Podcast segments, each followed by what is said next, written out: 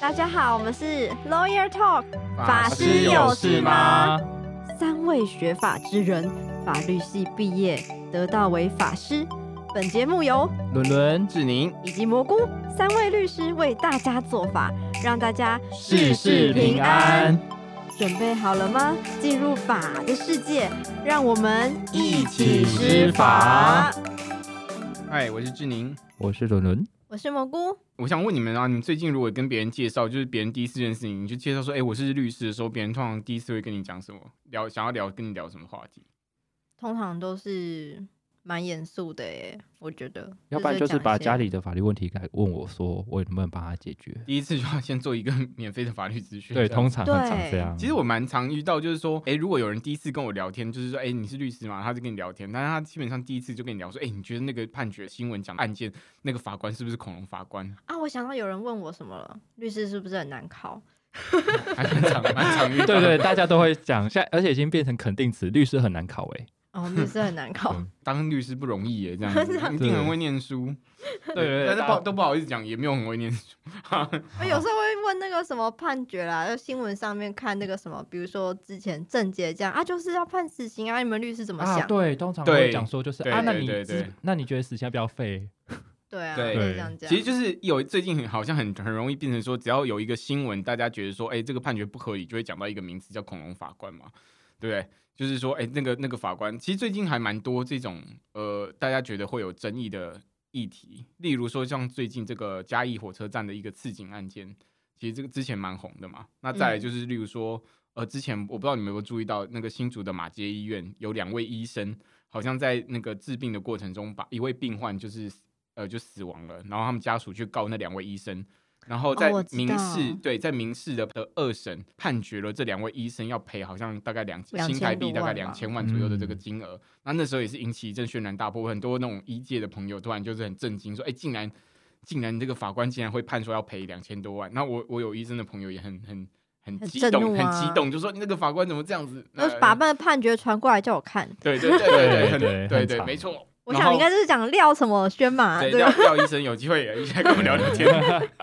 然后啊，对啊，那他还，那最近之前像是那个艺人隋唐，他有 po 一个新闻，就是说新北有一个妈妈，就是她好像是单亲妈妈，然后她就是把她的两个小孩，因为她好像生活有困难嘛，她可能觉得她撑、哦，对撑不下去对了，他她把就那个是小孩把她的一闷个死这样。对对，有一一对儿女这样子，然后勒死，然后他想要自杀，可是他后来自杀没有成功，然后可是新北地院就觉得说他这样算是蓄意去杀人这样子，然后判他死刑。然后因为死刑算是我们国家的极极刑嘛，就是最重的这种刑度了。对，那那那时候也是引起一个社会的一个轩然大波，就说哎、诶那个妈妈她她其实养小孩应该有她的困难，然后她真的有很不得已的状况才会这样做，那竟然嗯判她这么重的刑度是，不过这个案子我是觉得就比较牵扯到价值观啊啦，因为好像后来乡民们的风向好像也变了。哦对，对对，开始变说就是啊，为什么一个人要带两个人上路啊？然后好像还有挖出更多就是关于当时那个被告的一些生活上的细 节。嗯嗯，对当然然后嗯我们好像也没办法去评论，因为我根本就对不知道是对，真就是假变成说很多案件，我们事实上只能听到，好像一个媒体他突然讲了这个状况之后，我们就突然内心一个感觉，就是说，哎、是不是不合理？那这个法官是不是判决有问题？但事实上，嗯恐龙法官这四个字变成说，好像大家变成一个既定的印象，就说啊，是不是法官都不解民意啊，然后不了解人情？我想要问，哎、伦伦跟蘑菇，你们自己觉得说，你们像你们，我们自己有在。进出法院嘛，对不对？我们其实还蛮常进出法院的，刚才刀照卡，赶快嘛，对对就是对，我们越那近越旺，一般人不要去，越近每越个礼拜衰都去几次，对对对， 就是就是要进去，然后变成日常的生活的一部分嘛。那以我们也很常遇到法官啊，那你们自己觉得说你们遇到法官的感觉是怎么样？其实我觉得应该说依照法，就是与其说自己遇到，不如说是我们的客户。哦，对对，那我我对对应该我换另外一种问题啦，就例如说我们自己有在跟民众接触嘛，我们变成算是民众跟法官之间的一个桥梁嘛。对，因为其实很多客户有讲说，就是他觉得法官都听不懂他在讲什么，然后他觉得法官总嗯每次都开庭都开一下下就没了。然后也不理会他讲的很多诸多冤为屈什么等跟等半委小屈时只开十分钟之对类对的，是吗？ 他可能想象他要像包青天一样，一进去就喊冤枉啊，大人，这样子，对，他是想要把他内心的苦楚跟他跟那个上面这位好好的谈谈一下，这样子。 对对，然后希望他拿出狗头砸出来，嗯然后当场行刑这样子。青天大老爷， 你的狗头茶呢？法警还没有喊威武啊，，乔乔木。但是法警会讲起立啦，那应该没有，我觉得那个地检署的那个零应该改成一个鼓才对啊，为什么没有？然后我要击鼓鸣 冤，那那那爱心零是不是也要变成就是鼓，然后爱心有两个鼓这样咚子咚咚咚咚咚咚咚咚咚咚咚 咚。检察大官大人，我有冤屈啊！不过讲到这个艾心灵，真的还蛮容易按错的，对不对？ 你说那个很多要上报纸，他们要去按，就都按到爱心。是不是某一年新闻秋意还按错？哦， 对，应该是。按着我觉得按错的人很多，不止一个。 对申告铃，印象中爱啦心，铃不确。定。对，那我觉得拉回来是因为说，就是其实他们最喜欢讲的就是说，哦，我为什么提了这么多证据，或是我为什么提提了这么多，讲了这么多，法官还是觉得我没有理由，还是判我输。对我印象很深刻，我有一次去开庭，然后呢，就是我在等庭，我在看前面那个案件，法官在问，应该是原告吧，就问他们到底要告什么。那他们讲了超级多，但是法官就跟他们说，其实他们告错法院了，但他们他们听不懂。哦，其实哦，对，因为其实法官对，法官就说你们这案件管辖不是在这边，我可能要把你们移走。然后他就说，可是我这是我们告的第二个法院了，所以管辖还是不是在这里嘛？但是他们还不止讲了这些，还讲了很多。可是我就是很苦啊，他侵占了我的土地呀、法官你怎么能够不理？那法官就是说，可是真的是别的法院 对，的我们管现在辖，要这也要法普一下，就是如果管辖这件事情，如果你跟土地有关，原则上来讲是以土地的所在地为准。对，没对，错。后来这个法官就跟他说，哎、你们要不要去门口那边有诉讼救助辅导科，辅导科对，自动辅导科，，对你就可以问他们，就是有没有律师可以协助你们。那如果你们有障碍的话，可以去找那个法律辅助基金会找律师协助你们，因为这样子跟法官才有一个共通的语言来对话。对，变成说好像它其实是一个沟通上的困难嘛，就变成说我我们自己遇到的民众，其实他们内心一个想法蛮单纯的，就是说我希望把我遇到的所有事情巨细靡遗的跟你讲。那你怎么去评断？那希望法官听听我的这个完整的论论述之后来做评价，或者是我直接把我的六百页的资料完整的影印一份给法官，那相信法官可以从我这个六百页的这个资料里面可以呃可以可以了解我推的荐一点蛛对丝马迹，可以了解我此十五年来的这个痛苦 啊。那那其实法官有没有时间去读这么多的资消化料，这些其实是一个问号嘛。而就是且依照《民事诉讼法》第两百七十七条啦，这个就是大家都会听到法官说举证责任，举证责任。对对，那其实因为两百七十条就是说，如果你是要告别人的话，你是主张自己有利的东西，你要自己把证据提出来。所以刚刚那个六百页啊，你要讲出跟法官讲说在四百九十八页，对，其第实几行？对，第几行，然后要荧光笔画起来，还要贴标签。对，而且重点是，你是民事案件的话，你要把这份再影印一份给对方。就像刚刚蘑菇讲那个状况，变成是说，其实法官那个那个时候他在意的只有一件事情，就是说我现在这个所处的这个法院有没有所谓的管辖权嘛？但是因为对管辖权其实不管是要照诉讼法嘛，是要照民事诉讼法或刑事诉讼法，它有一定的管辖权。那如果你这个东西不是在我这个法院管辖，那原则上我就是要换管换法院啊了。而且如果你坚持不不换法院的话，也不让法官转，他就只能判败诉。对，那法官其实也很不想这么做，但他就想要让他们请律师来，其实就是等于是法官使用的语言跟民众的期待，实际上就是会有落差，对对对，因为对民众对跟法律实在是太遥远了。就是条文，像我们看我们看经文，我们也听不懂嘛。虽然我们是法师，但是我们只会做法。而且我当天那一天就是法官想要跟他们说明，可是因为法官就说我身上有五百多个案件，我真的没有 办法帮你把这个条文一一列出来，还要好好跟你讲。对，因为我变成说，对如果他真的要花很多很多时间跟你讲的话，那你可能会挤压到其他案件的一个空间。而且另外一个问题是，如果法官花很多时间跟你讲，被告就会抗议说：“啊，你怎么没花那么多时间跟我讲？法官不公，我要去申诉。对啊，就是怎么做，其实都有点为难了、啊那我们今天其实回来讲说，哎、你们有没有想过说，为什么当初会有“恐龙法官”这四个字？嗯，其实当初也是因为在新闻上看到很多大家有一点不同争意议争议，或者是有不同意见的一些案件发生了嘛，所以大家才会讨论。我们今天就先来讲说，当初最早可能有些争议的案件，大家有没有听过？就比如说很早以前，我们可能比较久以前有一个什么袭胸十秒无罪的案件，大家有听过吗？我太年轻了，可能没听过。太年轻了，自己 讲哦。 好，好像，好好好。那那个这个案件，我们来今天跟大家分享一下，这个是发生在彰化的一个案件。然后那个这个是当时其实算是引起一阵蛮大的一个争议啦，就是说那时候好像有很多新闻标题很耸动，就写说啊，竟然袭胸有人袭胸十秒无罪，然后那时候大家就很会开玩笑说，哎、是不是我摸人家摸摸人家那个胸部或者哪里，就是摸十秒没有事情这样子？但事实上，这个案件当初就是可能算是一个比较有引起争议的一个起头啦。那后来当然有别的案件慢慢发生之后，就后来慢慢形成这个所谓“恐龙法官”这四个字。这样，那我们今天先来回顾一下为什么当初这个彰化地院的案件会引起争议，好不好？好，这个案件就是发生在彰化，然后当初这个事情发生在一家内衣店里面。那当时就是说有一群女生，她们在因为那个时候好像是内衣特价还是怎么样，那大家一群女生在抢购那个内衣就对了。那这时候有有一个这个被告他是男生嘛，他就是趁大家一群女生围在那个地方抢内衣的时候，偷偷从把他的双手从后面伸出来，呃，去偷摸一个女生的这个胸周部。周年庆我真的是比较少参加， 我想变问态对，蘑菇，就是周年庆真的会挤成这个样子吗？如果是搜狗的话， 会早上就要去排队了，好但吗？但哪里地点不是重点啦，地点不是重，反正就是那个时候那个女生她也没注意到，那但是后来就是因为有她她旁边还是对面女生看到，哎，竟然有人在摸她的胸部，就提醒你她说说差。哎点以为是灵异照片嘛？突然一 只手，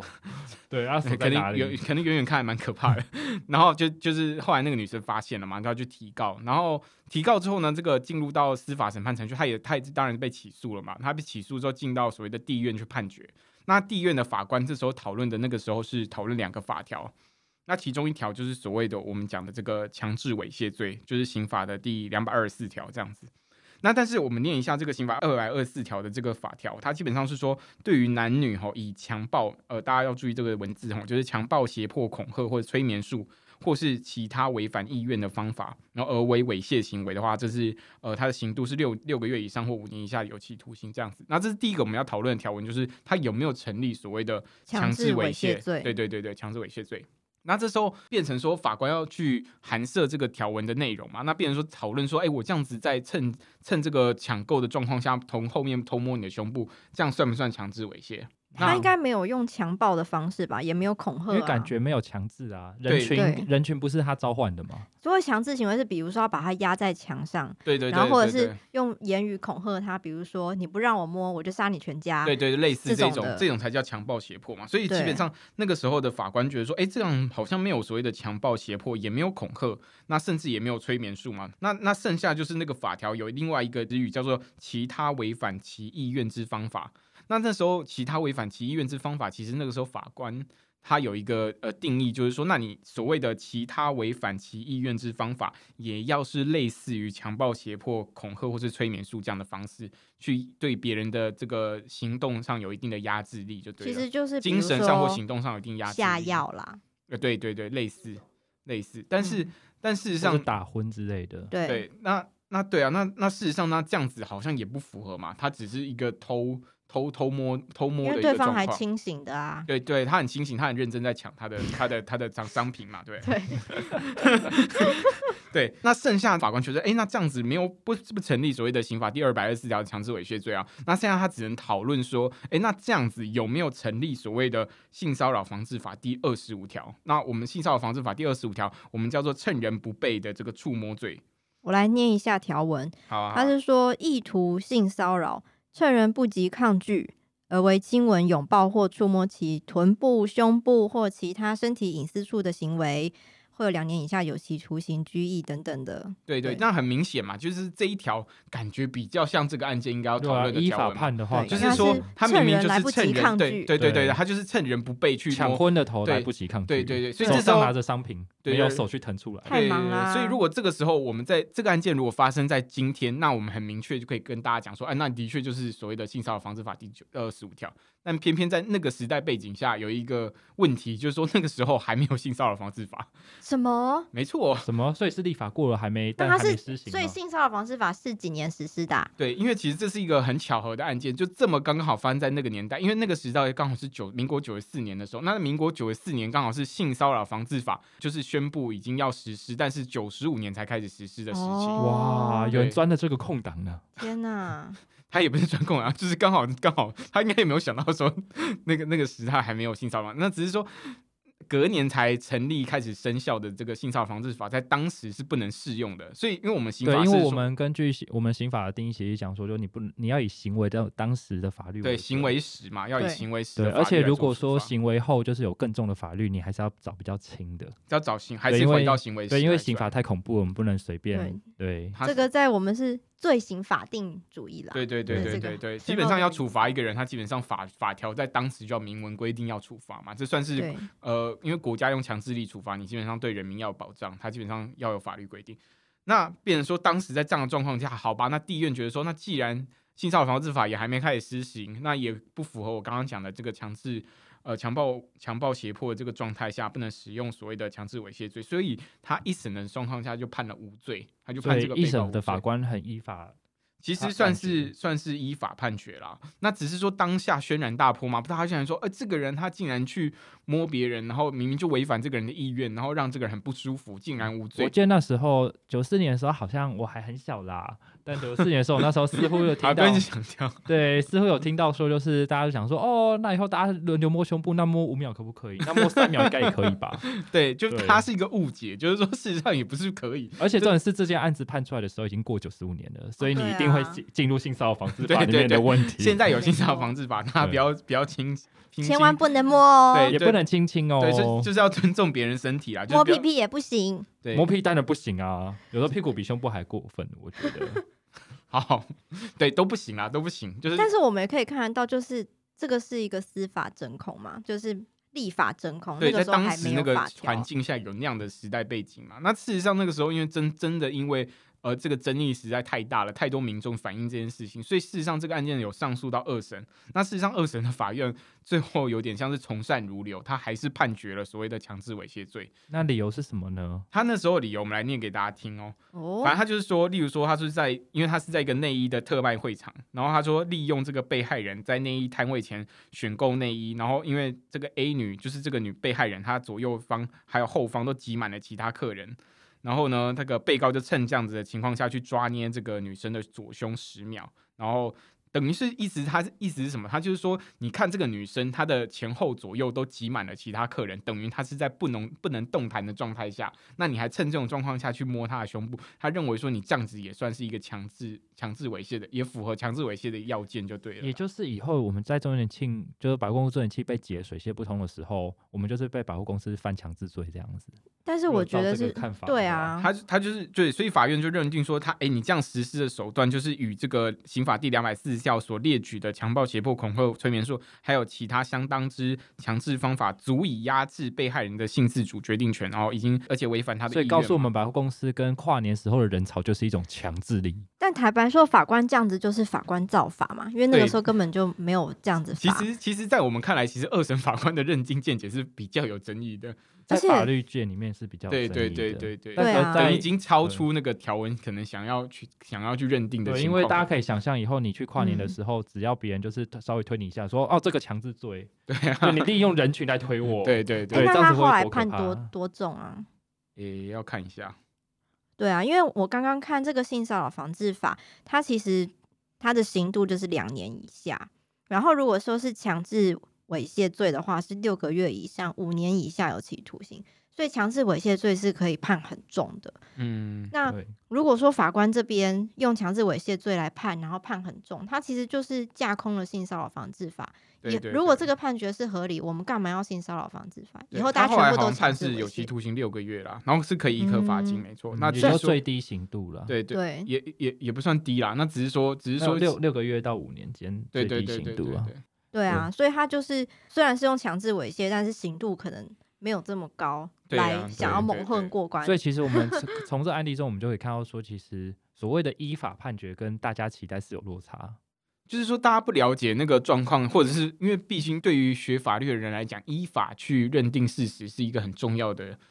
就是因为有法律规定嘛，那法律就有一定的要件，我们一定要去对符合法律的要件才能去适用这因些为我们法不律是嘛。我们不是盖世太保，哦我对们对也不是对特务队。对啊，对啊，对对啊，那法官没有办法去判决，导致说他后来去判一个无罪。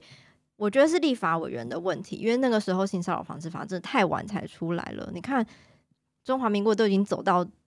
九十几年才有个性骚扰防治就法，九十几年之后，对大家才啊赫然发现，哇，有性骚扰。这对跟啊，之前怎那么个可能？网络上很多图一样啊，就是那个信用卡额度不够，然后医生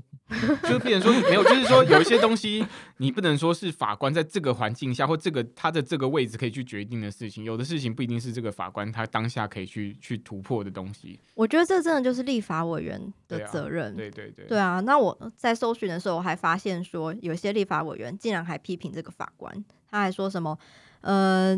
司法品质跟民众期待有巨大落差啊，此项判决无意向社会宣告，任意触摸妇女的身体是法律所允许的啊，不就你没有立法，对啊，对啊。你不就变你没成有说他好像只是在带风向嘛，就是比如说对啊他只是可能在在那边讲的大家很开心，就说哦我们要我们要打倒某个女巫，或者是好哦像我们要我们要因为把毕竟司法机构是民众的信任度最低的地方嘛。对，好像变成只是大家一个发泄情绪的方法嘛，就是啊我昨天打麻将输了，法官好赖啊， 就变成说你好像只是一个情绪对宣泄的出口。嗯打麻我将觉得输就推卸打责麻任将输了这件事情，刚好也是大家就是会认定恐龙法官的其中一个小小事件。哦真的为什么吗呢？因为在法律上来讲，赌债非债。哦，因为法律上在法律上来讲的话，就是你赌，因为赌额输钱这件事情是法律不允许的，因为它违反市场风俗，所以你去告他麻将欠你钱，法官是不能够判你赢的 哦。那么来看是立法委员说他要怎么样改善这样的状况，他觉得根本的原因是司法人员养成的过程，还有考选的过程有重大疏失。哎、很怪哎、我就算给法官有评鉴机制，法律就在这边，我还是只能这样判啊。嗯，对对啊，我选我选法官的过程，我让他们去。你说他恐龙法官，他没有社会历练过，他不懂人间疾苦。你就算让他去社会几历练几年出来，他还不是按照这些法律来对判？ 你对啊，你对啊，墨菲利伟的意大公的意思是讲说，希望他社会历练完之后，就是依托法律或者违法裁判吗？对就啊，学会了社会滑滑的这一套，哦就从善如流了吗？其实我对啊，嗯，因为我觉得司法当然是一直有在改进，然后相信我们自己有在跑法，因为我们自己都觉得说，其实我相信都是有有在进步的，嗯只是说。进步的方向可能有很多不一样的方式，例如说，现在我们现在有走走到有国民法官法了，有一些案件未来在刑事案件上面，重大刑事案件上可能会有国民法官，就包素人法官要进来一起参审，这可能是他们改善法判裁判品质的一种方式。那剩下另外一种就是所谓的法官走入专业化嘛，例如说未来有劳动法庭，有公司可能甚至有商业法庭、商业事对，件劳法劳动法庭目前已经正在设立，就是成立当中对嘛，对对因为那劳动事件法也对，过了，未来有商业事件法，这就个是我们还可以再聊一集。对对，他们对就是各个法院开始走向专业化了，就是避免说，哎，大家，但是我相信这个都是有在改善的啦。那至于说像那位立委所讲的，说，哎，是不是应该要体会人生？我觉得是有点抽象啊， 是说是怎么而体会且人我生？其你可以实这讲边一下也吗？是想，我这边也对想，我觉得立委也很需要。要体会人生。哦，你对啊这个对，其实我我觉得也是有个问题，是想说，你说好，法官可能不懂人间疾苦，他像刚刚蘑菇讲的，他手上五百件案子，可能每个月都五百件，他看的事情还不够多。对 我，所以我觉得他一个真的，可 能对他可能一个礼拜看的比一个人一年还多。什么光怪陆离的 东西都对啊，他看可能过第一个了礼拜觉得说啊，吹喇叭的意思是讲说啊，真的有个喇叭，把把政务喇叭呈上来嘛。啊，他一个啊，他一个月后看了五百件吹喇叭案件，他总会知道吹喇叭什么意思了吧？对真啊，的，而且会有超多人抢着跟他解释对是，什么意思，就书记官就会马上哎庭上那个不是那个意思。真的对就之类的， 被迫一夜长大。对，所以大家说法官没有历练这件事情，我觉得大部分还是因为说，其实就是民众跟法律的距离太远。嗯对，还呃对，还有很反正就是，我觉得每个时空背景下有不同的案件嘛，像我们刚刚讲的，不管是刺警案，它有它独特的背景，然后甚至像是那个呃马街医院那个怎么去，为什么为什么二审要判决赔偿两千多万？那他那他那个案件有他那个案件的背景，每个案件都不一样嘛，所以我觉得说要是要个案去认定说为什么法官在这个当下会做这样的决定，那是不是合理？那当然我们可以再进一步去讨论。呃我觉得如果有大家有想要听听看什么，我们讲哪个案件去分析的话，那也都可以在下面留言告诉我们。对啊，对对啊，对啊。但有时候我们也我也很怕得罪别人， 所以我我们来讨论。不过我也小想就心是讲说，在个案当中啊，因为人民其实对于法官的那个。诶，对于法律的要件其实不是那么的熟悉。其实如果真的不行，还是要找律师的协助来帮你嗯嗯嗯跟法官沟通。 对对对，因为毕竟其实有时候法官可能会提醒你，例如说，哎，你其实要做一些作业哦，你要做什么事情哦，对但是有时候你可能听不出来。那其实我们有时候律师比较听得出来，我们会想办法帮你去整理这些资料出来，就然是后一跟个你讲桥说，梁。对，你要准备什么东西。把它放在对的位置，那放在对的位置，它才产生效果嘛。就节省你的时间，也节省法官的时间啦。对，节对啊省大家的时间，免得我们律师每次去开庭的时候，前面都会等了四个小时，才开了十分 钟。对，真通的常家事事件最有最容易有这种事情，因为家事事件大家都不太想请律师。然后对都而自己且去大家有讲很，深的感情的那个创伤，大家要要娓对娓道来。我怕你不了解我的过去，你就没有办法参与我的未来。对， 我决定要讲好好讲了十次，让你知道哦。对，而且我不能只跟你讲一年的事情，我要跟你讲我过去十五年来的事情当。初要不是他在我家楼下等了四个小时追我，我才不会嫁给他。对对之类的，对我们的感情是如何开始，如何结束，你一定要好好听完。 那对啊，那那个那个其实是不是重点？我觉得可能有待有待商榷啦。对对，那今天的节目就到这里了。对，大家希望有机会的话，还是希望说，毕竟相信律师、相信专业还是很重要的。你如果真的有困难，就是找律师讨论，或者是来请他来参与你的开庭状况，这样子。好，谢谢大家。好，拜拜拜拜。本集节目到此为止，大家有感受到我们的法力无边了吗？听完本节目，如果有什么意见或是有什么想听的内容，请大家来我们的 IG 及 Podcast《法师有事吗》留言、按赞，并给我们五颗星的评论。那我们下次见喽，拜拜拜